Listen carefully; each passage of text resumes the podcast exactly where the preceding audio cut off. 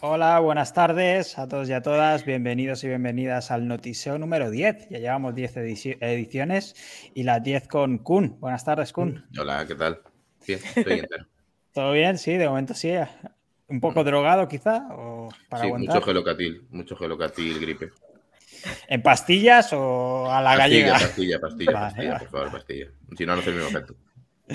Buenas tardes, Keka. ¿Qué tal? Muy buenas, ¿qué tal estáis? Muy bien, ¿tú bien? Bien, todo bien. Aquí, contenta de estar aquí. Muchas gracias por invitarme, por no, Gracias, gracias a ti por venir, es todo un placer. Y se estrena también Carlos. Buenas tardes, Carlos, ¿qué tal? Buenas tardes, eh, muchas gracias por, traerme a ver qué, a ver qué contamos hoy. A ver, que, a ver si sigue dando las gracias cuando acabemos y a ver si quieres repetir también. Espero que pues sí como siempre vamos a, comentar la newsletter de hoy de Unancor. empezaremos un poco con la introducción a ver qué debates podemos sacar y luego comentaremos las noticias de Google de SEO y de marketing de la semana y una muy fresca porque acaban de lanzar hace una horita un update y luego lo comentaremos brevemente, el spam update. Eh, pero empezamos por la introducción, el gato zombie, nuestro éxito. Y comenzaba hablando del gato de Schrödinger, ese experimento, uh, experimento teórico, ¿no? De, un gato que, está vivo y muerto a la, vez. Y el científico quería, con este experimento mental, pretendía demostrar el absurdo de la visión existente de la mecánica cuántica. Eso que dice que la observación modifica la medición de la realidad. Eh, cuando abrimos la caja, ese gato puede estar o vivo o muerto, o sea, o está vivo o está muerto, pero sin abrirla no sabemos. Y este efecto de reflexividad, que parece muy teórico y tal, se, aplica también a otros campos. Por ejemplo, ponía otro ejemplo del tema de, en Tesla, cómo durante los últimos meses ha llegado a subir tanto esa, el precio de la, de la, acción, porque los inversores pensaban que iba a ser el mayor fabricante de coches eléctricos del mundo. Algunos lo hacían porque querían hacerse ricos directamente, ¿no? Pero la empresa no tenía esos fundamentales como para tener esa valoración. Lo que pasa que no reflejaban ese pensamiento, reflejaban ese optimismo, básicamente. Y pasa también con el tema del cambio climático, que, que, puede ser siempre cuando hablamos del cambio climático un discurso desalentador y mucha gente les está afectando hasta el punto de de las decisiones de tener hijos o no, a no, eh, pero mucha gente se pregunta si podríamos traer un niño a este mundo que parece condenado, mientras que los verdaderos activistas, los científicos que están en ello, siguen teniendo hijos. Por lo tanto, parece que la situación está difícil, pero creen que tenemos un futuro por el que vale la pena luchar. Y acababa con el tema de que bueno, que sí que nos estamos cargando el planeta, eso es cierto, pero la teoría o nuestro punto de partida debería ser ser micropesimistas y macrooptimistas, es decir, ser consciente de los problemas que tenemos actualmente, no, no pasarlos de largo, ser conscientes de los problemas que van a aparecer y de los riesgos, pero creer que en el futuro será mejor de lo que soy, porque al final si partimos de este pesimismo, lo que haremos será una barrera para, el progreso. Y después de este rollazo, como siempre, eh, ¿quién quiere empezar, chicos? Eh, vosotros que sois más optimistas, realistas, pesimistas, ¿cuál es vuestro enfoque en, la vida? Yo creo que soy muy optimista, la verdad. Hace años no, ¿eh? Eso sonaba demasiado, ¿no? A veces sí. a veces sí. Pero sí que es verdad que con el tiempo aprendes a no ser tan pesimista. Porque yo hace años lo era, ¿eh? Y sin embargo ahora no. Y yo también creo que es súper importante la actitud que tengas a la hora de hacer las cosas porque gran parte de, tu progreso, del camino que lleves y cómo lo lleves, es de tu actitud. Sin ninguna duda, vamos. Sí, al final. o realismo? Claro, es que muchas veces se, asemejan, ¿no? Se ponen ahí para, pero son, son, dos puntos de vista totalmente diferentes, aunque a veces cuesta diferenciarlos. Pero un poco que era por donde iba con la introducción, ¿no? Porque hablaba de la observación modifica la medición o el resultado, pero también es la actitud con la que partimos de entrada, ¿no? Y, el hecho de partir con cierto optimismo nos puede llevar a un resultado mejor. Yo estoy convencida. Kun? No. es que no está muy optimista últimamente. Primero, no, no, no. Hoy es un mal día. Eh, lo importante primero es, no creo que la, baja tasa de natalidad sea por el cambio climático, sino porque la gente no tiene dinero, es partiendo de esa base. O sea, muy poca gente va a pensar en, oh, qué futuro le voy a dejar a mi hijo. Eh, nada, eso es fantasía, ojalá. Esto venía, por, puntualizar, venía por eh, una encuesta que se había hecho en Estados Unidos que decía que uno de cada cuatro adultos el tema del cambio climático influía en su decisión de tomar hijos o no. 25% no es casi ni relevante. Sí, no era, pero bueno, que es a tener en cuenta. los otros tres por el dinero. Clarísimo, Barty. Eh, no, a ver, eh, sí es verdad que la visión modifica, pero al final la lógica ya te dice algo previamente. Si nos vamos al gato famoso, a ti tú ya puedes pensar cuánto tiempo llevas sin beber. ¿Estaba encerrado con una planta o estoy yo loco? ¿Con una? ¿No estaba el gato encerrado con una planta venenosa? No, con un isótopo venenoso. Sabía que era algo que lo iba a matar. Vale, pues ya tenemos ahí más pistas de que posiblemente esté muerto. O sea, vale, sí, que luego lo confirmas, ¿no? Pero tú ya puedes ir a hacerte tus sospechas. O sea, tú ya puedes intuir, eh, depende de cuánto tiempo lleváis dentro, uy, que no comió, uy, que no bebió, uy, que murió el uranio. O sea, aunque tú no lo veas, tú ya puedes hacer una suposición bastante acertada. pero si tú te dan una caja y tú no sabes nada y llegas en ese momento, tampoco tienes datos. Esperas a recoger datos. Te sientas delante de la caja, malo será. No la vas a abrir. Es que tú eres muy analista, Kun. Yo lo veo así, o sea, pues primero hay que recoger datos siempre en todo, en todo, en lo que sea. Pues yo coincido muchísimo en, la visión de Kuhn. No, ni siquiera es realismo, optimismo, pesimista. Es qué puede pasar, que te pasen todas las posibilidades por la cabeza de lo que puede pasar y, tiras por uno y luego ves lo que, lo que sucede. Tampoco diría que soy ni demasiado optimista ni, ni pesimista en realidad, si no es eso. ¿Qué puede pasar? Pues todo esto pues vamos a intentar que pase lo que a mí me interesa o, lo que sea, ¿no? Pero, pero es un poco eso, analizar las posibilidades de lo que puede pasar. Pero a la hora, por ejemplo, de enfrentar un, problema y tal, simplemente eh, sois capaces de decir, oye, mira, ni va a salir bien ni va a salir mal. analicemos un poco los resultados y me hago una conclusión. ¿Sois capaces de, de hacer ese análisis frío, por así decirlo? Sí, imagínate, ¿no? Tengo problemas en el trabajo. ¿Qué puede pasar? Pues que los enfrente de esta manera y me salga bien, que me echen, me preocupa mucho que me echen, puedo asumir que me echen, me refiero al final. Estudias ahí las probabilidades y, tiras sabiendo también las partes malas. Yo un poco enfoco las cosas así. Datos. Datos, qué racionales. Mira, Adriana, Adriana nos comentaba, los últimos estudios sobre física reflejan que un átomo, que es la forma más pequeña de materia, es a la vez materia y energía, y que esa energía se convierte en materia depende de tu observación y tus creencias. Me parece muy revolucionaria la idea de poder crear nuestra realidad. Yo creo que eh, esto pasa sobre todo en el tema de la física cuántica, ¿no? Que, que la observación mm, cambia, pero claro, ya me estoy metiendo en fregados que no entiendo. la observación cambia los resultados. Eh, de hecho, el experimento creo que era poniendo unas rayas de por medio que cambiaba la vibración de los propios átomos, si no me equivoco, ese es el experimento. Creo que, función de si eran visibles o no. Creo que es lo que probaron hace poco. No será el, experimento original porque era un ejercicio teórico, pero es lo que probaron creo que hace poco, demostrando que, efectivamente la observación modifica la medición, el resultado. Y ahora la pregunta importante, ¿eso en el día a día para qué nos vale?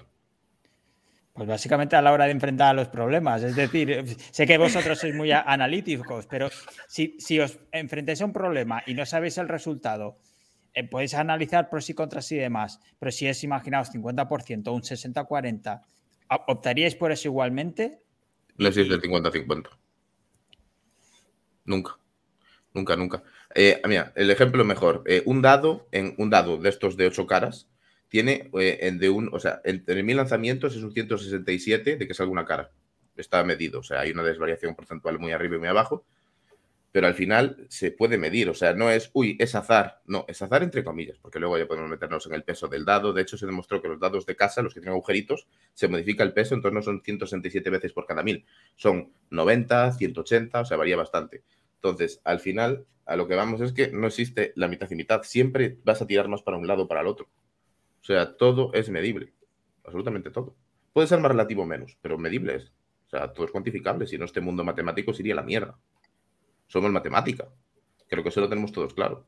Venimos de ahí. Pero nosotros no somos matemática. Nosotros somos.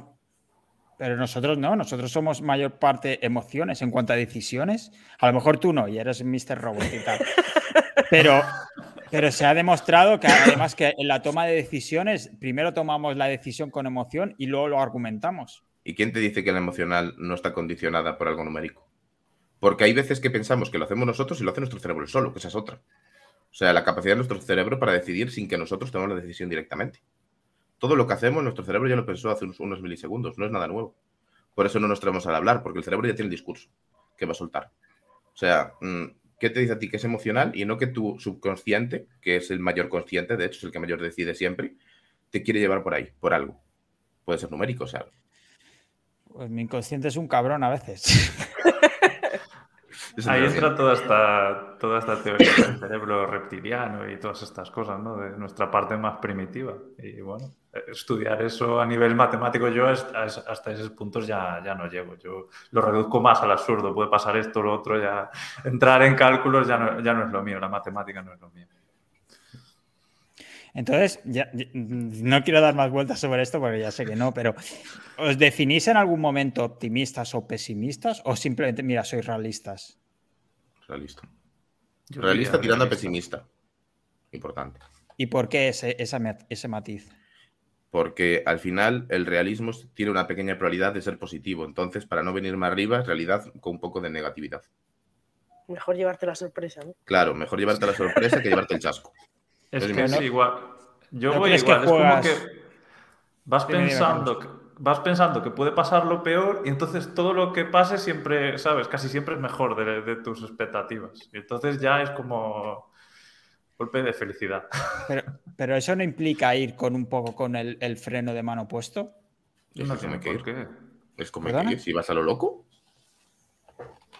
Pero a ver, por qué. A ver, depende del ejemplo, ¿sabes? Es que, claro, depende de la probabilidad de que pase algo muy grave, pues echas más el freno o, menos. Si la probabilidad de que pase algo grave y ese grave es absurdo, pues vas, vas igual. Pero si la probabilidad de que pase algo muy grave pues es grande, sí que a lo mejor vas un poco con el freno puesto y no a lo loco. Yo tampoco iría a lo loco, no me defino así. Vale. somos, somos, esa clase de persona que dicen que no vivís intensamente. Pues igual, ¿no? No, no, pero está, se vive más tranquilo sabiendo que puede estar ahí, ahí la cagada. Ya la tienes asimilada y posiblemente hasta solucionada antes de que pase. Porque ya la tienes previsto. Sí, ya llevas incluso posibles soluciones para, para a lo mejor pequeños baches a veces, que es un poco. Me, ha venido a la cabeza, no sé si conocéis a, Nassim Taleb y, cómo invierte él, hace las inversiones. Y no sé si encontráis lógica a esta manera de, invertir.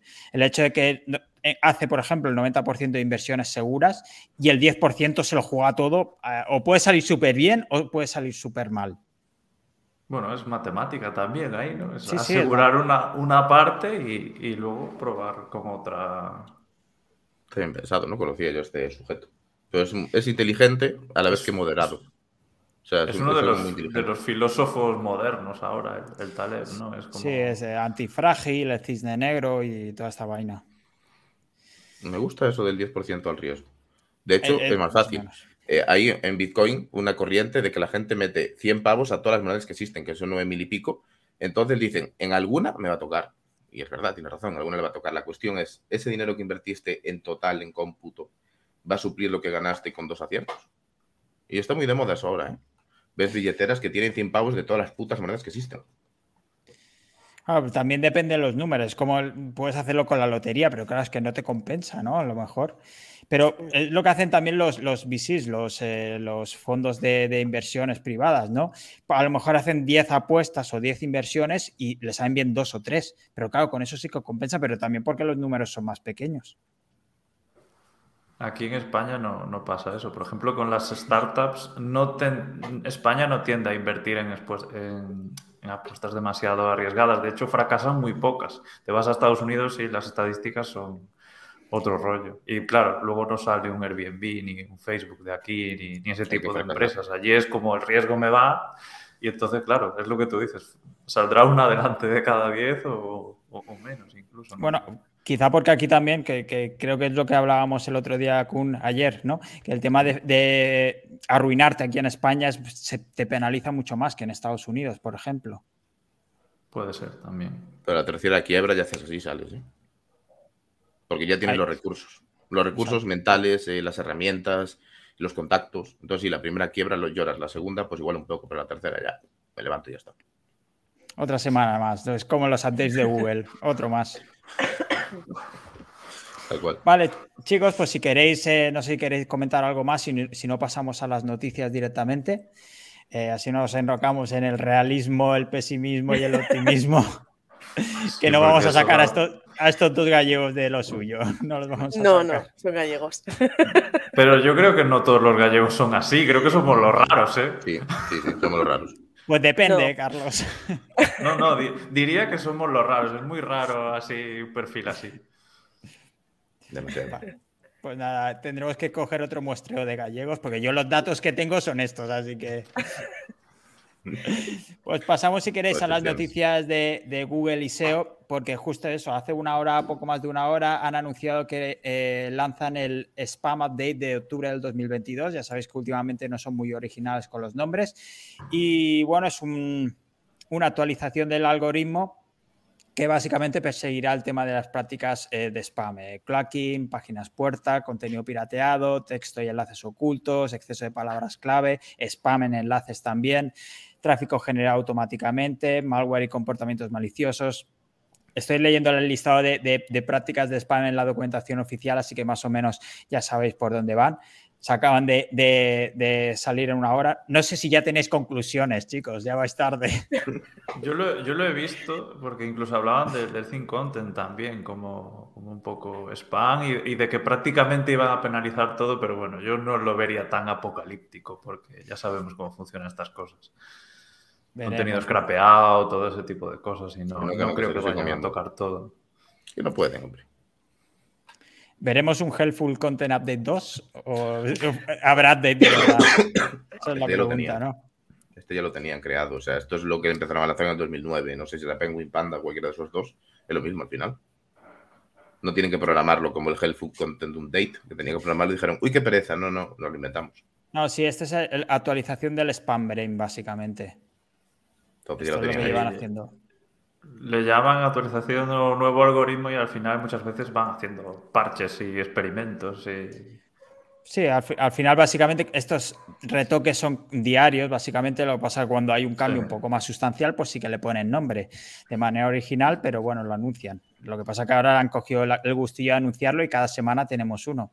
No sé qué está pasando últimamente, pero bueno. El rollo es que igual lo anuncian y lo implementan cuando ellos quieren, que esa es otra. Eso también es verdad. Y después los, rollbacks y los ajustes y demás, eso también hay que verlo.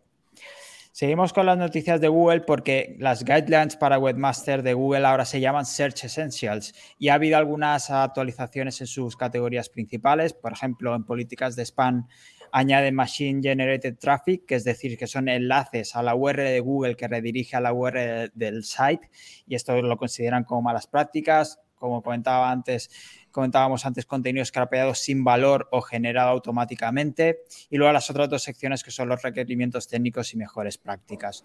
Básicamente la han cambiado de nombre, añaden un par de cosas y, listo. nuevo paquete de documentación. Eh, los nuevos cambios en las SERPs añaden el nombre del sitio en la SERP en resultados en móvil. De momento solo está en inglés, francés, japonés y alemán, pero próximamente agregarán otros eh, idiomas en los próximos meses. Qué los hace. Siempre. ¿Por Ah, por dejarnos al, al margen, ¿no?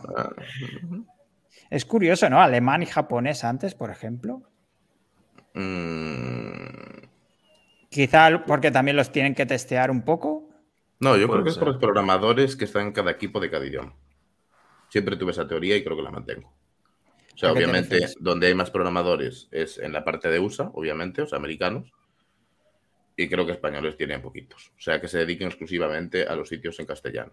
Creo que es por eso. O sea, que tienen más recursos. Entonces, si, lo si hacemos el despliegue en España, eh, no tienen el mismo desarrollo que, por ejemplo, Alemania. Entonces va a ir a la mierda del algoritmo antes. Entonces, primero, antes de cagarla, probamos y luego que los demás lo hagan. Yo creo que lo hacen por eso. Es curioso, por ejemplo, en, en OpenAI eh, que veías los, eh, los, textos utilizados para entrenar al algoritmo por idioma y, el español también está relativamente bajo para los que somos. Me parece curioso. O sea, ¿qué, pasa? ¿No hay programadores españoles? Eh, o, bueno, que hablen español. Pues te a sorprender, pero no tantos como piensas.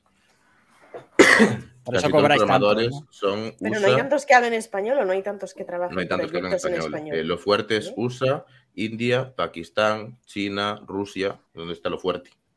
En hispanohablante, Pakistán, flipas. Y Turquía, ¿En serio? flipas. No lo sabía. flipas. De hecho, joder, Fiverr, el 60% son indios, creo. Y luego el demás, eso, de Turquía o incluso algún ucraniano te encuentras por ahí. Tengo un amigo que trabaja en Fiverr y es de aquí.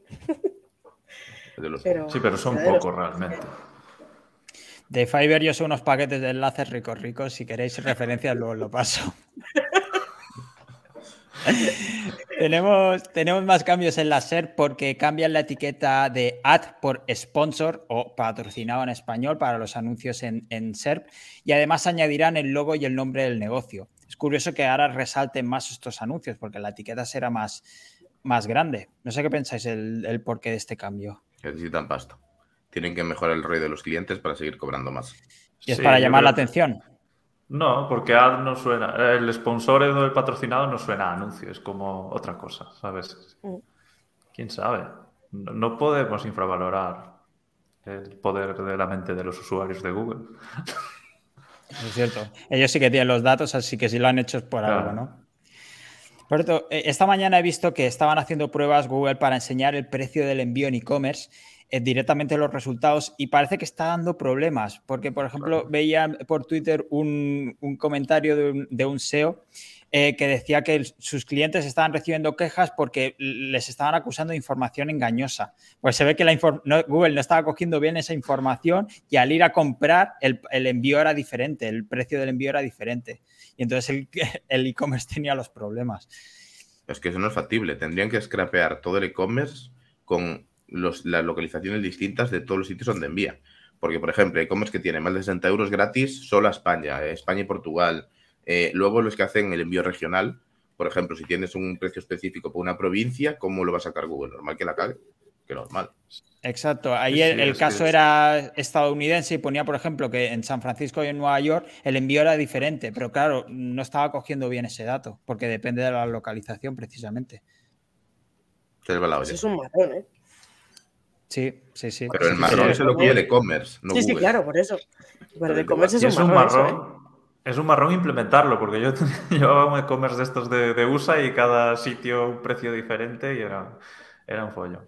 Pero ya la cagaban en shopping. El feed de shopping había veces que no se actualizaba todas las veces que debería y tú cambiabas un precio en el e-commerce y cuando entraba el usuario miraba un precio distinto y al entrar decía, me cago en tu puta vida. Porque no actualiza tan rápido como debería. Un e-commerce tiene muchísimo cambio. En un día pueden cambiar 20.000 precios. Ya. O sea, entonces ahí, pues bueno, Pues se ve que el, el amigo Google no, no ayuda, digamos. Y un, un par de, de aclaraciones de John Mueller. Ya sabéis que el Tito John siempre ayuda a los webmasters del mundo. Y es que asegura que es útil hacer ping al sitemap de, de noticias, de news, si hay algún cambio. Y de- también decía que las intenciones de búsqueda pueden cambiar tanto con el tiempo como por estacionalidad. Esto ya lo sabíamos, pero bueno, no está de más avisarlo, sobre todo ahora que se acechan fiestas un poco más movidas. Sí, pero eso en realidad no es nada nuevo. No, es simplemente recordatorio. Sí. Quizás lo más curioso es el tema del ping en, en sitemaps para news, que bueno, te estás matando en el tema para, como siempre hay problemas cada cierto tipo de indexación, pues quizás está bien recordarlo, ¿no? Que puedes utilizar Sí, ese sí, total. Sí, además en News ya tienes que tener un sitemap específico y todo, entonces bueno. Exacto, o sea, hacía referencia a este sitemap, exacto. Pues pasamos, si queréis, a las noticias de marketing, redes y, negocios. Y traía un par de, de novedades de TikTok, porque lanzan una nueva campaña de anuncios llamada Focus View, en la que solo pagarás si interactúan o ven un anuncio por más de 6 segundos. También mejoran el marketplace de creadores.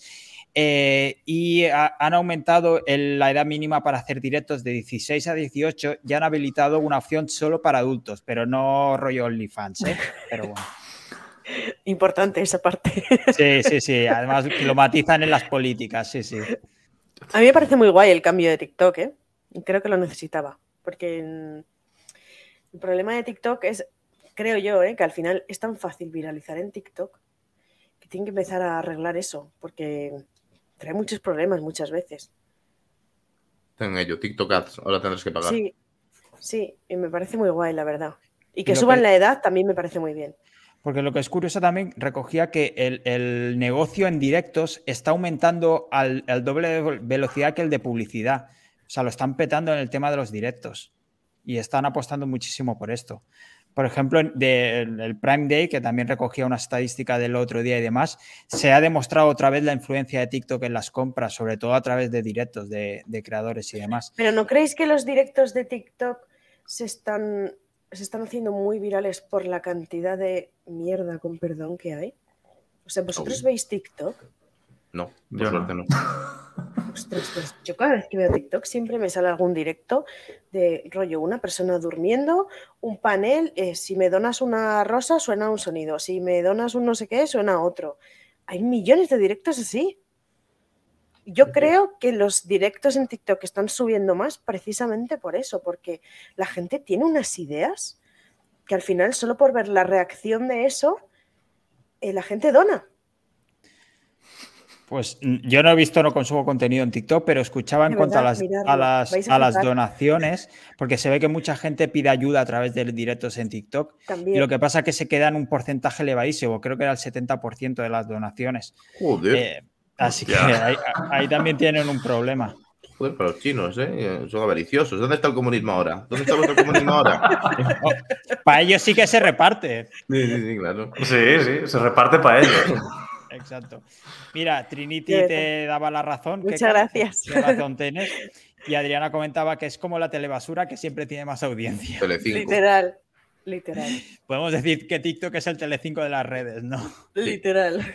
Sí, y ojo Pero de que verdad, se están, se están metiendo muchos padres y, cosas de esto. Gente que no ha usado el Instagram ni, ni Facebook, porque el TikTok, como lo puedes ver online, es como Está ahí metido. Mira, ayer me salió un, directo en TikTok de nada, un chico delante de la cámara sin más y ponía en el título: Si me haces hablar, te hago un bizum. Tal cual. O sea, directos así, hay muchísimos. ¿Qué pasa? Que tiene una interacción tan alta. ¿Sabéis lo que es eso? Y tenía como 10.000 personas viéndolo y todo el mundo volviéndose loco a hablar. Un hacker, un hacker de mentes. Hay muchos así, ¿eh? muchísimos. Hace poco me salió uno que estaba con una, como con una especie de falda, como si fuera una sirena, en un río chiquitito, haciendo así con las piernas. La mayor gilipollez del mundo. Pues te prometo que tenía más de 30.000 personas viéndole. ¿Y vosotros creéis que el problema del mundo al que vamos es el cambio climático? Porque yo viendo estas cosas es lo que menos me preocupa ya. ¿Dónde está el meteorito? La pregunta, Lo compartí en Discord, de hecho, ¿eh? hay muchísimos, muchísimos directos absurdos así. Mira, Adriana nos dice, hasta mi madre está cansada de Sálvame, le pongo TikTok en el móvil y la ha perdido para siempre. Literal. Qué bueno, qué bueno. Pues seguimos con otras redes que no, no les va tan bien. Eh, documentos internos de Meta muestra que tienen menos de 200.000 usuarios mensuales en Horizon Walls, cuando esperaban tener medio millón. Se ve que la cosa no está tan bien. Y por cierto, Meta también se carga los Instant Articles, que no sé si alguien lo conocía, era un formato para cargar noticias rápidas en Facebook, ah, pues se lo cargarán también el año que viene. Tengo una duda, ¿nos creemos esos 200.000? O sea, ni eso, ¿eh? estos son, claro, son documentos internos que se filtran, bla, bla. Se filtran. Pues se filtran para mal, ¿no? Porque están hablando del fracaso de esto. Yo creo que, a lo mejor el fracaso es más grande. 200.000 me parece demasiado para la mierda que tiene. Claro, no sé, Chuiso mueve mucha gente, no sé tanta. Pero llegar a 200k.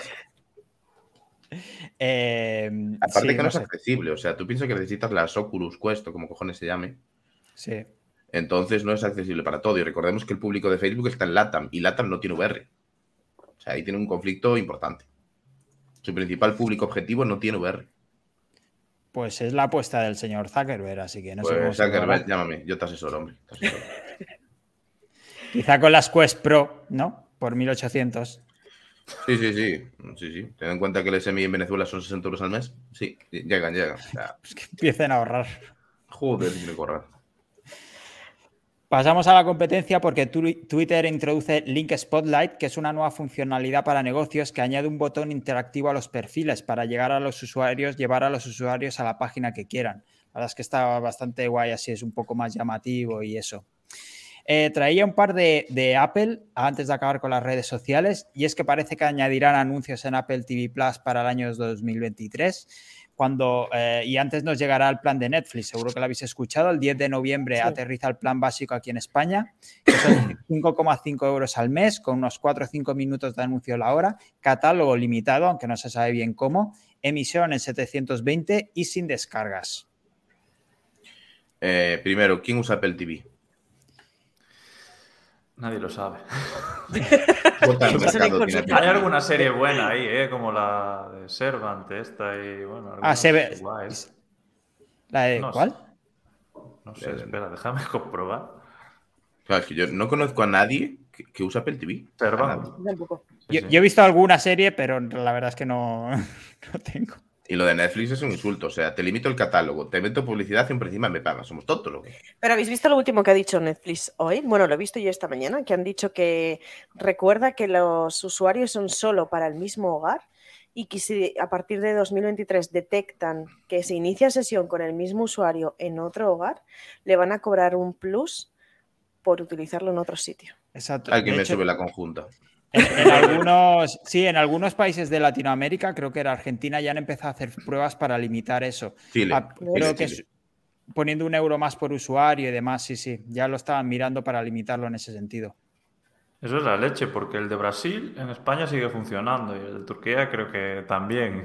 Pero luego si tienes uno de España compartido no, no funciona bien. Es más fácil, a vender más VPNs y en la conjunta todo el mundo usa el mismo IP de los VPN y todo por culo. Ah, pues sí. Mira, Daniel también nos daba este dato que también lo leía antes y han añadido la migración del perfil de usuario de una cuenta a otra. Te lo puedes llevar, toda la información, básicamente. Eh, y seguimos con Apple porque añaden el servicio de cuenta de ahorro para usuarios del Apple Car. Eh, más banco, ¿no? Apple, Car, o Apple Care? Apple Card. No, Apple, Card. De la tarjeta. Ah, ni puta idea tampoco es eso. Sí, pero esta tarjeta creo que en España no sé si está aún activa. No, sé. Mira, eh, Shul Solar nos dice ayer salió un aviso que se van para atrás en Argentina sobre eso. Ah, mira, pues mira, buenas noticias. Eso es como cuando Spotify intentó recortar todo lo gratis y es como, hostia, que se nos desmorona el negocio, ¿sabes? Que no podemos meterle mano a esto. Cuando WhatsApp intentaron cobrar también, ¿no? Yo pagué WhatsApp. Yo fui de esa gente que pagó WhatsApp. Sí, yo, pagué un euro también. No, Quiero mi euro. con el IVA. Un euro 21 creo que era. Porque eran 0,99 y no sé cómo era la vaina. Creo que era más de un pavo. Te dolió, te dolió ese IVA, ¿no? Hombre, era en el 2013. No estaba en época bollante. Era una de, tus, una de tus ruinas. Se pagaba. Una de mis ruinas, la primera. A los 18 años. Mira, desde Argentina les hablo, pegó muy mal en Twitter la cuestión. Muy interesante, muchas gracias por el dato. Pues mira, tendremos que hacer presión por Twitter desde aquí también. Y eh, un, par de noticias rápidas más sobre redes sociales así curiosas. No sé si habéis visto el Tinder para frikis en español que lo está petando, que es Frikit, que es una aplicación rollo para conocer personas, pero destinada al mundo friki, más que nada. Es una nueva red social. Y en Estados Unidos se está llevando mucho otra nueva red social que se llama Gas, que es una aplicación anónima que promueve los halagos entre adolescentes, que son compañeros de clase. Eso puede acabar muy mal, ¿eh? Va a acabar muy mal. Va a acabar muy mal. yo tengo una duda en la anterior. Lo de los frikis, que es con índole sexual o para tener pareja de LOL? ¿Cómo va eso? no entendí la finalidad. Para ligar y, y quedar como con cosplay. Es un poco pues encontrar pareja o conocer a gente, pero afín en ese sentido. Pero es friki muy anime, ¿no? Algo así. Sí, sí, sí. Se la podemos pasar a Fénix, a ver que, a ver si pilla por ahí. O sea, lleno de tacos y ugus, ¿no? En resumen. Tiene pinta, sí. Pues la noticia, desde luego, parece. Se, ve que lo está petando tanto que el servidor está caído, ¿eh? Que eran dos chicas y tal, y que el éxito que, vamos, que se le está yendo de las manos. Sí, sí. Quizás necesiten un programador también, una manilla, ¿eh? no, necesitan un cloud, lo que necesitan un programador. sí, un servidor modular de esos. Un cloud y escalar hasta el infinito y más allá, o sea. Por cierto, en cuanto a Gas, que es la, red social americana que comentaba de adolescentes, el fundador eh, había creado también TBH, que es una aplicación muy similar que Facebook compró en 2017 y cerró en 2018. Así que lo vuelve a intentar a ver. y Yo para soy con la finalidad. O sea, si no saben quién eres y es anónimo, primero, que es una herramienta de bullying que te cagas. No, pero es con varias encuestas y demás, es para dar para decir cosas buenas de la persona. Es por eso el, tema de los halagos. Y luego hay cosas que pagas y, por ejemplo, para saber quién te ha dicho algo bonito de la clase es una funcionalidad de pago. Entonces deja de ser anónimo. Eh, es como las web de citas que cobraban de los años inicios de 2010. De ese palo. ¿Qué era eso? O sea, unos entraban gratis, los otros no, y cuando había una comunicación cruzada tienes que pagar para que el otro supiera quién eras o algo así. Pues más o menos igual. Ha reinventado. Sí, rollo Badu algo de eso, ¿no? Hmm, sí, pero... sí, pero un Badu un poco más hardcore. Esa mierda. Adopta un tío y apps así más, más heavy, creo. De ese palo, de ese palo. Y para acabar, eh, Kenny West compra la red social Parler eh, y que, por cierto, no, no, sabía, no me acordaba que el nombre legal de Kenny West es Ye. Y-E. Ye. Ye. bro. y es eso, pues supongo que irán a hacer la competencia a su amigo Elon Musk con, con Twitter, pues será comprar. Parler era la, la de Trump, ¿no? Sí, eh, pues estaba revisando y es que mm, Trump quería entrar en Parler, pero al final no llegó a un acuerdo y creo que creó la suya propia que era Truth. Por lo tanto, Parler no era de Trump. Ah, no llegó a entrar ahí. No llegó a entrar. por el camino. Creo, que dejé los medios en esa época. Pero bueno, el, estilo es similar, ¿eh? Creo que tiene un millón de usuarios ahora mismo Parler. A ver lo que hace Ye con, la aplicación. Eh, va, o sea, a nivel usuario se ve bien, pero se le va a quebrar por los cuellos de botella. O sea, al final es una persona pública, puede mover muchísima masa de gente, pero le falta el factor tecnológico para poder escalar eso. Entonces, va a ser un éxito y va a morir de éxito. Predicción otra vez. Pero el factor tecnológico, ¿a, qué te refieres? Eh, a programadores. por donde tirar, exacto. Es donde va a pues, supongo que tendrá un poco de ayuda ahí, ¿no? Por mucha ayuda que tenga, el ser una persona tan viral, el tiempo que tienen para hacer la, herramienta escalable es un mes o menos incluso. y en un mes no escalas algo. Ni de Díselo a las otakus. Pasamos a algunas estadísticas y estudios de estos números que le gustan a Kun también. Tenemos algunos datos del segundo Prime Day de Amazon del año. Eh, ventas similares a un día normal. El 50% de consumidores compraron regalos navideños para familiares y amigos y el 44% hicieron compras esenciales diarias, más que nada ofertas de lo, de lo normal. Eh, comentábamos, por ejemplo, también que muchos vendedores no hicieron, no llegaron a hacer ofertas y que TikTok sigue siendo una gran fuente de ventas, como comentaba antes. Así que poco éxito para el Prime Day. O sea, no pueden ah. hacer ofertas porque Amazon ya se te queda un 19%, porque lo hace sobre el IVA y sobre el transporte. Entonces, ¿tú qué vas a hacer oferta? ¿Para vender a coste? Para vender a coste no vendo. Y luego que ya lo han quemado, o sea, es como el Black Friday, ¿no? Ahora es Black Month ya. O sea, una cosa es que concentres en una oportunidad única, como era el Black Friday, y otra cosa es que pongas un mes entero. O sea, al final estás desvirtuando esa escasez que existe de ofertas. La desvirtúas totalmente, en torno a impacto. Sí, sí, la verdad es que poco es la, decadencia de Amazon, ¿eh? porque hay fábricas incluso cerrando ya en, mm. España y, y, todo. Es como que, bueno, toda esa época dorada de comprar en Amazon, ahora ya hay que estudiarlo un poco más. Pues os traigo otro dato de Amazon porque eh, su tasa de abandono del trabajo es el doble de la industria y se estima que tiene un gasto adicional de 8.000 millones de dólares solo para entrenar nuevas contrataciones. Dicen que quema mucho al, personal. Hombre, tanto que quema, ¿no? Son muy esclavistas, sí.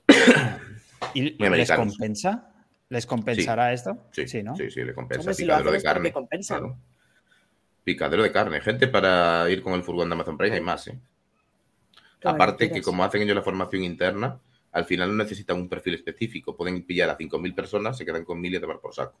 No necesitan a alguien que tenga unos conocimientos más específicos en alguna materia. O sea, es algo muy genérico. Entonces, picadora de carne. Lo bueno es que tendrá muy optimizado el onboarding de empleados, ¿no?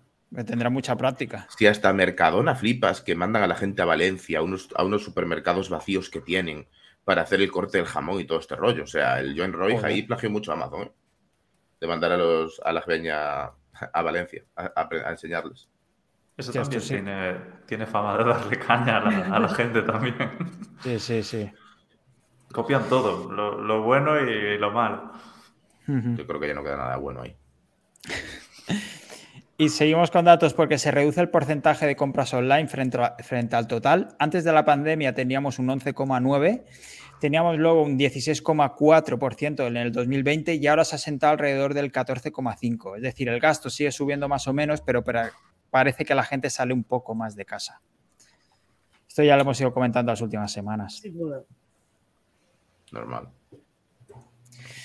Y como siempre teníamos algunas guías, tutoriales y casos de estudio. Por ejemplo, me ha parecido muy interesante, no sé si lo habéis visto, chicos, eh, la entrevista de Emilio García a Carlos Pulido sobre EAT, con consejos concretos y casos reales. La verdad es que estaba muy interesante y, se recomienda. Eh, Corti, por ejemplo, analizaba el éxito de Morning Brew, que es la newsletter que factura 50 millones de dólares. Yo creo que con la mía eh, ando cerca. Sí, al año, al año. Joder, pero no conozco. Eh, cuéntame más, por favor. ¿Cómo ganan esos 50 millones? Pues eh, ahora tienen un, grupo de, newsletter, empezaron Morning Brew, no sé si lo has visto alguna vez, que es un poco te cuentan, yo estoy suscrito y te cuentan un poco la actualidad cada día. Lo que pasa es que han ido sacando varias eh, marketing de, inversiones y demás, de, tecnología, han, ido sacando, de hecho hace poco sacaron una de criptos también. ¿Y la paz dónde viene? A través de patrocinios y afiliación, creo, sobre todo. Patrocinios mueven mucho, mucho. Y tienen muy, mucho equipo detrás, ¿eh? Es una pasada. Curioso, 50 millones es una pasta, ¿eh? 50 la ventaja es que los 50 millones de Internet valen más que el físico. Me refiero, el costo operativo de un negocio online es infinitamente inferior a un modelo físico. Entonces, 50 millones es una pasta en un negocio digital. Joder, voy a hacer un anulator. ¿Te imaginas una newsletter hecha con IA? De tema random y lo mando diario, a tomar por culo. Me fundo 5.000 euros en Sending Blue, me da igual. Solo por tocar los huevos. ¿Y, cómo se montaría? Estaría bien. ¿Cómo se montaría? Joder, pero de OpenAI. No, pero me refiero a temas diversos y le dices a la API. Eh, scrapeando los trendings de Google, por ejemplo. Que se lo invente y estás, estás, Mierda, ¿para qué le digo en directo? Es que yo no sé, lo estaba pensando, Kun. No sé para qué habla. Eh, para poder hacerlo hay dos opciones. O eres programador o tienes pasta para un programador, así que me da igual. No, yo no lo voy a hacer, ya lo digo así. Si hiciera todo lo que se me pasa por la cabeza, yo no existiría, o sea, estaría muerto ya. Entonces, me da igual, no lo voy a hacer. Porque pues tiene un de vida muy corto. Se lanza el guante, si alguien quiere utilizar esta idea, ya sabe, el 20% para una corporo por ser fuente de ideas. Eh, también teníamos, no sé si conocéis la herramienta Airtable, pues eh, si quieres empezar a, utilizarla, No Mi Carro ha estrenado un canal de YouTube dedicado a esta herramienta No Code, aprende Airtable. Y si queréis aprender sobre Google Ads, mañana viene a nuestro Twitch a hacer un directo a Adriana Domínguez Pinilla, que estaba por aquí, hola Adriana, y mañana viene para hablarnos de Google Ads y campañas de tráfico de pago. Eh, le hemos dado acceso a las nuestras, así que se conoce todos los errores que hemos estado cometiendo y nos hará un buen repaso de las cosas que no se tienen que hacer y quizá nos da algún consejo de lo que sí que podemos mejorar, que es un montón. Hola Adriana, eh, mañana, mañana a las 6 en Twitch aquí. Así que eso, que, que, no todo en la vida SEO, así que intentaremos combinarlo y mejorar nuestras campañas de Google Ads. Y seguimos con las herramientas, porque, eh, por ejemplo, contaba, aparte de un montón de herramientas de inteligencia artificial como cada semana, eh, también decía que eh, Microsoft lanza, lanza, Designer, que es una alternativa a Canva, que tendrá también un generador de imágenes con texto con DALI. No sé si la habéis visto, pero puede ser una buena, buena competencia. Puede estar guay, sí. La verdad es que está guay. Y luego Julio Rodríguez, el, el, mayor troll de Internet, recomendaba por Twitter Franz que es una plataforma para unir todos los chats o herramientas de trabajo en una sola. No sé si la habéis probado esta, pero me ha parecido muy curiosa. Lo tengo pendiente. Yo también. La voy a probar, de hecho. Pero bueno, en cuanto a que sea el troll máximo, no sé yo si es Julio o Mark. Yo creo que están ahí, ahí. Sí, sí, porque Julio poco a poco ha ido dejando huecos, ¿no? Que la han ido aprovechando otros. Sí, sí, sí, sí, la verdad es que sí. La verdad es que sí. Y pasamos, si queréis, a las noticias así más curiosas y tal para acabar. Eh, por ejemplo, absuelven a los creadores de series Lee tras ocho años de tribunales porque decían que, bueno, el juez ha sentenciado que enlazar contenido no, era ilegal hasta el cambio de ley del 2015. No sé si hacían falta ocho años de, juicio para esto. Sí, son muy lentos. Los juicios en España son lentísimos. ¿eh? Ya. Lentísimos. Algo que debería llevar un año dos, cinco o seis, fácil. Me parece una putada lo que hicieron esos chicos, ¿eh? porque aparte cuando salió la ley pivotaron muy rápido y se convirtieron en un tracker, es decir, tenían las series igual y tú marcabas las iban viendo, pero no tienen enlace, o sea, pivotaron un tracker. Y ahí ya los jodieron otra vez, y ahí no tiene sentido que los jodieran. fue en el 2015, de hecho. Pues sí, persecución, al menos, bueno, ya tenemos la sentencia. Y hablando de inteligencia artificial, ya tenemos el primer partido político liderado por una IA. Se llama Partido Sintético. Está basado en Dinamarca y su figura pública es un chatbot llamado Leader Lars. ¿Sabes qué es lo peor? Que una IA podría convencernos a todos de votarlo y luego hacer lo que os salga del nabo. Porque una persona no puedes juzgar a una IA que le haces. Lo peor es que podría convencernos a todos. O sea, al no haber una expresión facial, no, no puedes saber si ella está mintiendo o no. O sea, sí es un poco locura esto, pero es así. O sea, y obviamente no va a hacer lo que promete. O sea, al final, si ha aprendido otros políticos, vamos de puta madre. También quien crea la IA la podría entrenar para que vaya para claro. otro, ¿no? Depende de entrenamiento. Es que. Sí, ah, estar sin, sin, gobierno dos años, se puede estar con una IA al mando, yo creo. De hecho, aquí en España creo que, creo que, nos falta un poco ese rollo de, mira, cuatro años sin mando, ¿sabes? Y que se vaya limpiando eso. aquí lo que falta, quizás son demasiado artificiales y lo que falta es inteligencia, ¿no? También. Mira, Adriana dice una IA única para gobernarlos a todos. pues iría por ahí, sí, sí. Eh, tenemos más competencia para Elon Musk, para Starlink, porque Amazon lanzará sus propios eh, prototipos de satélites para Internet el año que viene con su proyecto Kuiper. Lo necesitan. Si no, ¿cómo van a hacer la entrega con drones? Lo necesitan como, vamos, agua de mayo. O sea, Amazon tiene ya las patentes de drones para hacer las entregas, hicieron testing. Problema, la conectividad. Entonces, es un movimiento de libro. Qué genios, joder. Ah, amigo, no había relacionado esto. Qué genios. Qué genios. Aparte mapeado para poder analizar bien las ciudades desde arriba y ver por dónde serían las rutas más óptimas. Es un movimiento muy bueno. Me cago en 10 pesos. ¿Pero qué van a repartir con drones? Ya hicieron las pruebas hace dos, tres años, si no me equivoco. Eh, que el dron, o sea, el problema siempre en el cómo es la última milla. Todos los drones son la solución perfecta. Mandas el dron desde tu almacén hasta la puerta de la peña. Problema que sin 5G no se puede hacer una precisión de la detección de objetos y toda esa mierda. Entonces, montando yo su propia red 5G con satélites puede ser una barbaridad eso. Tienen ya todo lo que necesitan para poder desplegarlo. Yo sabía que era para eso. Vamos, pues tiene toda la pinta que tiene, que tiene que ser para eso. O sea, no hay otra casuística para hacerlo. No lo había relacionado, pero sí que me parece muy interesante, la verdad. Y si le pone un precio similar a Starlink, al final también se lleva un pico por ahí. Eso también. es un modelo normal. Si os fijáis, AWS al principio lo usaba Amazon para ellos y dijeron, vale, vamos a compartir el gasto con la gente que quiere usarnos y lo sacaron al público. Entonces, al final, supongo que con esto era lo mismo. O sea, vamos a usar nosotros nuestras redes satélites, pero que la gente nos ayude a financiarnos. Es algo muy común. Adriana dice, es un dron como un Papá Noel que lleva varios paquetes a una ruta.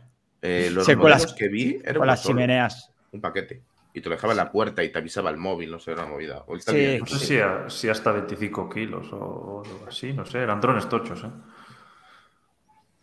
Y tanto pero eso tienen que mirar bien, ¿eh? Porque con avisarte al móvil no sirve. Como no mm, mires el móvil, te has quedado sin ¿eh? paquete. Claro. A ver, mm, confiamos en que la gente no lo robe, ¿no? Pero aquí lo roban, segurísimo. Aquí en España eso es inviable. Sí, sí, sí, nos roban por todos lados. Te quedas sin paquete, garantizado, vamos. Si ya pasa ahora. Eh, y hablamos de aviones, Kun, porque no sé si te has fijado alguna vez en, los aviones con cinta aislante. Sí, eh, no es cinta aislante, es cinta aeronáutica de aluminio. Eh, lo tengo estudiado, ¿eh? Exacto, ya sabía yo que, lo sabrías.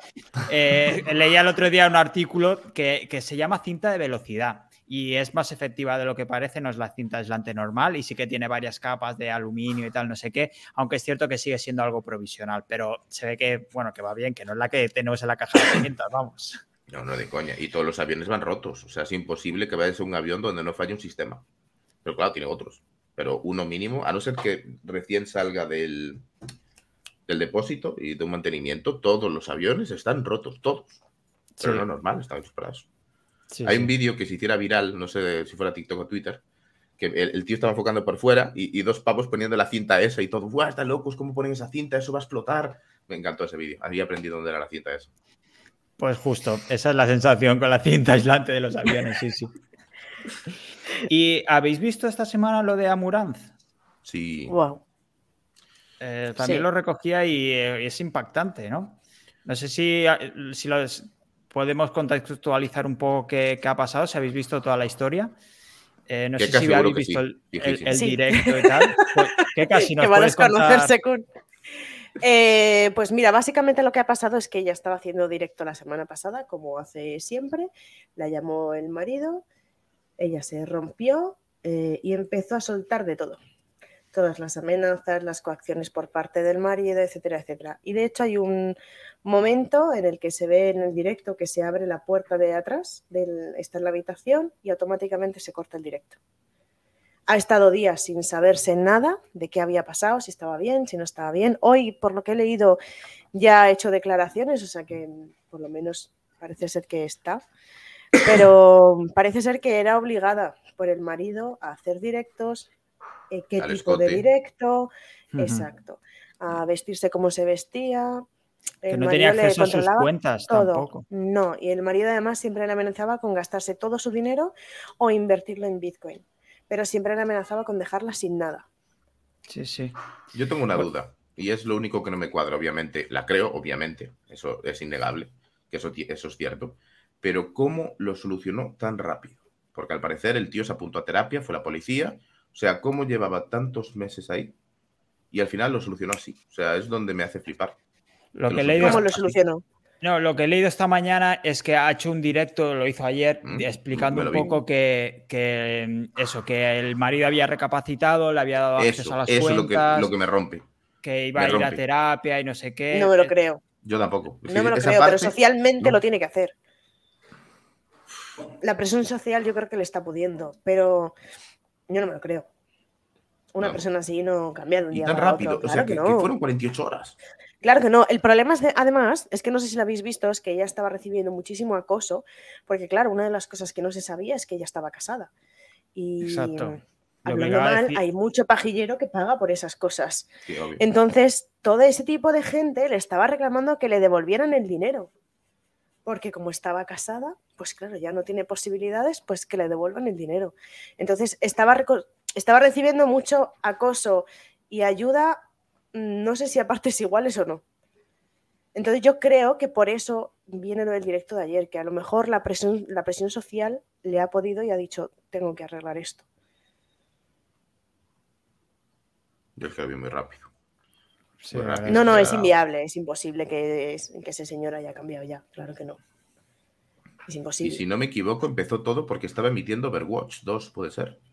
Y él no Porque, quería que emitiera Overwatch, Exacto. Porque se Exacto. puso a jugar. el detonante. Sí, sí, exacto. Eso sí, es. sí. Sí. Pues vamos bien. Muy heavy, ¿eh? Muy heavy. Sí, la verdad es que sí. Y pasamos de, de a, a- lo, seguiremos de cerca porque es, es, joder, es un caso que, que, bueno, es una streamer muy popular y tal, y, esta situación puf, es muy difícil. Y comentamos también el tema de la, entrevista, la entrevista a Russell Napier, que era lo que comentábamos fuera de- del directo, y era un poco que esta entrevista hablaba de la economía en los próximos años. Hablaba de una inflación estructural muy elevada, desglobalización, mayor control de capitales. Yo sé que, Carlos, te habías leído el artículo en cuestión. eh, no sé qué piensas sobre esto. ¿Esto es lo que nos espera? A ver, eh, yo diría que, que es muy relativo, porque si realmente fuese tan fácil de, de predecir, ¿sabes? Todo el mundo estaría enfocándose en ese momento. Al final, todos hacen predicciones y luego siempre hay uno que de alguna manera acierta, pero que yo creo que predecir que esto va a ser así es muy complicado. Sí, por poner un poco de contexto, lo que dice este buen hombre es que eh, hemos, llevado, hemos llegado a un nivel de deuda muy grande, excesivo, no podemos sostenerlo, y lo que van a hacer ahora es el llevar el control del dinero de los bancos centrales a, los gobiernos y lo que quieren hacer supuestamente es para re, rebajar esa deuda, aumentar el, el GBP, eh, básicamente es aumentar la producción, ganar más dinero en base a eh, una inflación controlada y, y una inversión mm, potente en, en, los programas que tenemos ahora para asegurarse una, un aumento de la producción y de las ganancias del, del, 2% más o menos y una inflación controlada entre el 4 y el 6%, que más o menos e, está entre lo controlable y poco a poco reducir de esos 300 mil millones de deuda que tenemos a unos 200, que sería algo más manejable. Que es lo que hicieron hasta los años 70. Es decir, en la década de los 50-60, pues es, sería un proceso similar a lo que hicieron entonces. Mm, ¿Y pueden, pueden revertir? No es revertir, es básicamente es ganar más por el tema de la inflación. revertir. La inflación ya está en el 8 con algo. Lo controlan ah, entre 4 y 7, ¿no? Dijiste. Entre el 4 y, el 6, sí, sí. Pues hay que revertir. ¿Cómo van a revertir? Para que España arreglara, esto lo tengo fresco porque veo mucho los visual economics, estos son unos cracks los señores. Sí, sí, eh, tendría que aumentar un 1,5 el PIB sin que aumente la deuda para poder solucionarlo a corto plazo. Solo en España. Ya luego nos metamos en los demás ¿Eso es viable? No. Mm. No.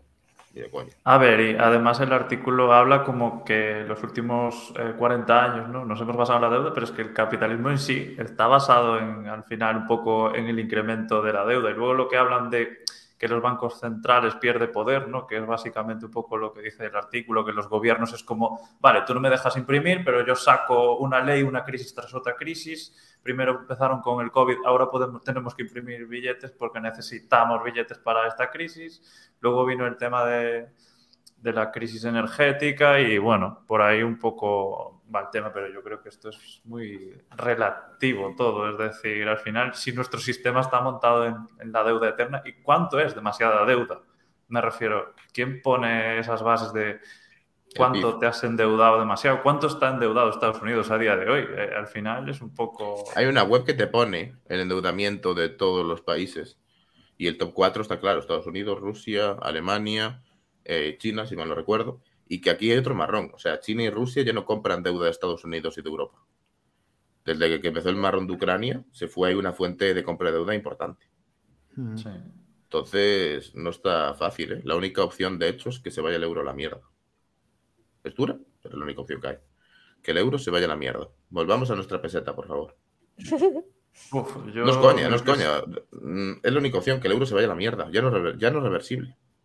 Pero el problema de este, y mira que yo también pensaba un poco así, es que me fío menos de, los españoles que de los gobernantes españoles que los europeos. Y eso que en Europa no tengo ninguna confianza. Ya, pero al estar en el propio terreno y ser responsabilidad tuya no es tan fácil, porque ahora le pueden echar la culpa al BC, al Banco Central Europeo. Sí, pero imagínate. El marrón es tuyo, es tuyo. Imagínate aquí que tuvieran el control monetario. Si ya se han imprimido mm, billetes, imagínate si hubieran tenido el de la peseta. Se hubiera imprimido mil veces, tres veces más. Si llegamos a tener la, peseta, yo creo que esto sería una nueva Venezuela. Sí, sí imagínate, imagínate, imagínate la inflación que tendríamos entonces. Yo creo que no. Yo creo que no. Y eso, que estamos inundados en corrupción y lo que quieras, pero yo creo que no. Y luego que el BCE no es una entidad pública, es una entidad privada y a él, bueno, le van a echar las culpas, pero las culpas de qué? Si simplemente es abro el grifo, lo cierro, pero tú haces lo que quieras un poco con ellos, tú eres el responsable de, contener la deuda. Pero es eso, ¿cuánto te puedes endeudar? ¿Cuánto es mucho? Me refiero, al final si hay países que, que ya no, que nunca van a pagar la deuda. Me refiero. Pues sí, veremos. Un día tenemos que traer a un economista también, que siempre nos liamos con estos temas. y acabamos la última ya con un toque de humor, como siempre, eh, una nueva estafa. No sé si sabéis lo del príncipe nigeriano o el familiar en Estados Unidos. Pues bueno, pues llega uno nuevo y es eh, una estafa a una mujer que haciéndose pasar por un astronauta que necesita dinero para volver a la Tierra. Surrealista, que alguien se lo cree. Surrealista. Es buenísima. Creo que la flipa la saca 30.000 euros, creo que es. ¿Pero que somos? ¿Retrasados? 30.000 yenes puede ser. Eh, ¿Cómo era? Nada dura menos que un tonto y su dinero, ¿no? Algo así, ¿cómo era eso? Una frase, ¿no? Ah, ¿Qué pues clase de persona se cree Era una mujer de 65 años eh, le, convenció para que le enviara 4,4 millones de yens, que son unos 30.000 euros al cambio. Es decir, sí, sí, un supuesto astronauta que decía ser ruso quería, necesitaba pagar los gastos de cohete y de aterrizaje, el pobre. ¿Y dónde, dónde se cogían los cohetes para volver a la Tierra? Es que es un poco... Muy ¿Cómo una persona que tiene mínimo 30.000 euros en el banco puede ser tan estúpida como para caer eso? Es, una señora mayor también. da igual, pero por muy mayor que sea, si fuiste capaz de acumular 30.000 pavos, y posiblemente más, tonto, tonto no eres. a eso me refiero. Yo no sé qué, regla estás aplicando ahí. No sé yo, no, entiendo qué tiene que ver ser tonto con saber ahorrar. Joder, porque al final te timan menos, ¿no? Si no ya habrían timado 20 veces antes. Bueno, igual lo han hecho, claro. Igual lo han hecho. Bueno, pero Entonces no lo no sabemos. Si una persona que ahorra mínimamente y tal, pues 30.000 euros con 65 años, no, tampoco es tan, tan tanto. No. En yenes, No tío, es en yenes, ¿eh? No, Que pero no te- son euros, en euros me lo creo. no son, eh, al cambio son 30.000 euros. Ya, ya, ya, pero me refiero que allí es mucho más complicado el ahorro que en Europa, por ejemplo. Está todo mucho más el gasto y el, y el ingreso más a la par. No es Europa eso de capitalismo feroz. Quizás le Me tocó. parece, que La esto- señora era muy me parece fake. Me parece fake, directamente. Fake. ¿Tú crees? Tiene que ser fake, sí. No me lo Bueno, creo. o igual hay muchas cosas por ahí que nos perdemos de que a lo mejor era alguien conocido que timó a la señora o que la señora ya no estaba bien. No lo sé. Mira, Adriana dice que a lo mejor era la cuenta de su marido. Con su marido. Allí, allí en Japón dicen que las que invierten son las mujeres a día de hoy. El hombre trabaja a traer dinero y, y la mujer es la que, la que invierte y, y- y hace crecer el dinero. En astronautas, ¿no? Y. y Que me parece demasiado es- surrealista. Claro, a saber lo que le prometieron. Luego te los devuelvo, te doy el doble. Le dijo, ostras, un 100%. no lo sé. A lo mejor le dijo que era Elon Musk. Yo no lo veo. Es como el hola prim. Adivina quién te escribe del extranjero. Conozco una persona que casi cae. Le, le salvo el banco que le bloqueó la tarjeta haciendo el pago al muy retraso mental. ¿Y cuánto había ahorrado ese- esa persona? Ah, menos 5. O sea, olvídate. ¿Ves? Pero este ya era retrasado, entonces ya estaba en déficit, ¿no? Entonces un poco más. Vale. Pero ves, por eso es el perfil de, de gente estafable. O sea, hay un perfil de gente estafable y gente no estafable. O sea, hay un, hay un patrón como todo. Hay gente que es más propensa a la estafa, entonces la estafa muchísimas veces en diferentes ocasiones. Entonces al final tiene una economía bastante turbia, deficitaria. Y luego está la gente menos estafable que normalmente no va a caer en esas cosas. Ya ni sí me meternos puedo en el creer, ¿eh? conocimiento de Internet. ¿Mm? Hemos visto gente muy estúpida muchas veces haciendo cosas muy raras. ¿Por qué esta no puede ser verdad? ¿La de astronauta? Sí. A ver, a ver. A ver. Tampoco sabemos si la señora mentalmente estaba bien o no, ¿no? Claro, es lo que yo digo. Hombre, creo que nos agarraremos a eso, porque si es consciente, si es plenamente consciente, no me lo creo. Qué casualidad que justo, o sea, ¿cuántos, cuántos astronautas tenemos en la Estación Espacial, Espacial Internacional? Son poquitos, 10, 15. Yo creo que ni tantos, igual, menos. O sea, y justo qué casualidad te va a escribir a ti para pedirte dinero para bajar. A ver, por favor, que, que es absurdo. A ver, que no tiene ningún sentido, pero claro, no sabemos tampoco el estado mental de la señora No, ni nada de nada. Nos además- faltan datos, Kun. ¿Mm? Por eso. Además, a lo mejor Veis. era copy. Y era muy persuasivo. Y le hizo un hilo de Twitter y se lo comió. Mira, Sin Carlos, datos no se puede juzgar. que- creo que Carlos ha ido a bajar la aplicación para hacerse pasar por astronauta. Que no sé si hoy es copy o no, pero también es muy persuasivo. Va a ver si saca 30.000 euros también. Exacto. Pues eh, chicos, esto era las- la lista de noticias que tenía para hoy. No sé si me he dejado alguna cosilla que queráis comentar o decir vuestra última palabra antes de desconectar por hoy, si no lo dejamos ya. Yo lo que voy a decir en mi defensa es que no me he ido a descargar nada, que me han llamado ahí, estaban insistiendo y he cogido el teléfono. También te han acusado de, de ser copy. No sé cómo te defines hoy, Carlos. Yo creo que es un berenjenal en, que, en el que mejor no meterse, pero bueno, al final es un poco, da un poco igual eso. Eh, Lo de ser copio o no serlo. Yo me imagino el futuro distópico de no soy un robot y debajo no soy copy. El 2 por 1 Pero eso No, es y- distópico o utópico. Pues no sabría dónde encajarlo, la verdad. Yo diría que el tema de los copies es lo que... Yo no vendo ningún curso de copy, entonces bueno, es diferente. Aún. No, no, no, no tengo pensado. Ya, ya me costaría vender un curso y más venderlo de copy. Bueno, por a 197 euros, ¿no? Sí, no, 97. Ese de perder el tiempo delante del ordenador ocho horas, ese, lo- ese lo vendo guay. Y creo que resultados compro. garantizados. Te lo compro. Claramente te lo compro. Si no pierdes tu dinero, te devuelvo, ¿no? Si no pierdes tu tiempo, te devuelvo tu dinero. Sí, sí, tal cual. No, una promesa. Total. Pues bueno, chicos, pues nada, lo dejamos por aquí, aquí por hoy. Eh, muchísimas gracias por estar, por los que habéis venido. Recordad que mañana a las 6 tenemos el directo con Adriana sobre Google Ads, que pondremos a prueba nuestra campaña. Seguro que aprenderemos muchísimo. Y eso, muchas gracias por venir para los que habéis estado. Y muchas gracias, Kun, por estar una tarde más, un miércoles más. Muchas gracias, Keka, por venir hoy. Estás invitada cuando quieras. ha sido un placer tenerte. Y muchas gracias, Carlos. Eh, te puedo hacer la pregunta, ¿querrías repetir otro día o ya has tenido suficiente? Sí, sí, yo cuando quieras me llamas y, le damos. muchas gracias por invitarme. Perfecto, pues muchísimas gracias a todos. Eh, nos vemos eh, mañana y repasaremos el miércoles que viene también la newsletter. Gracias a todos y nos vemos. Hasta luego. Hasta luego. Hasta luego.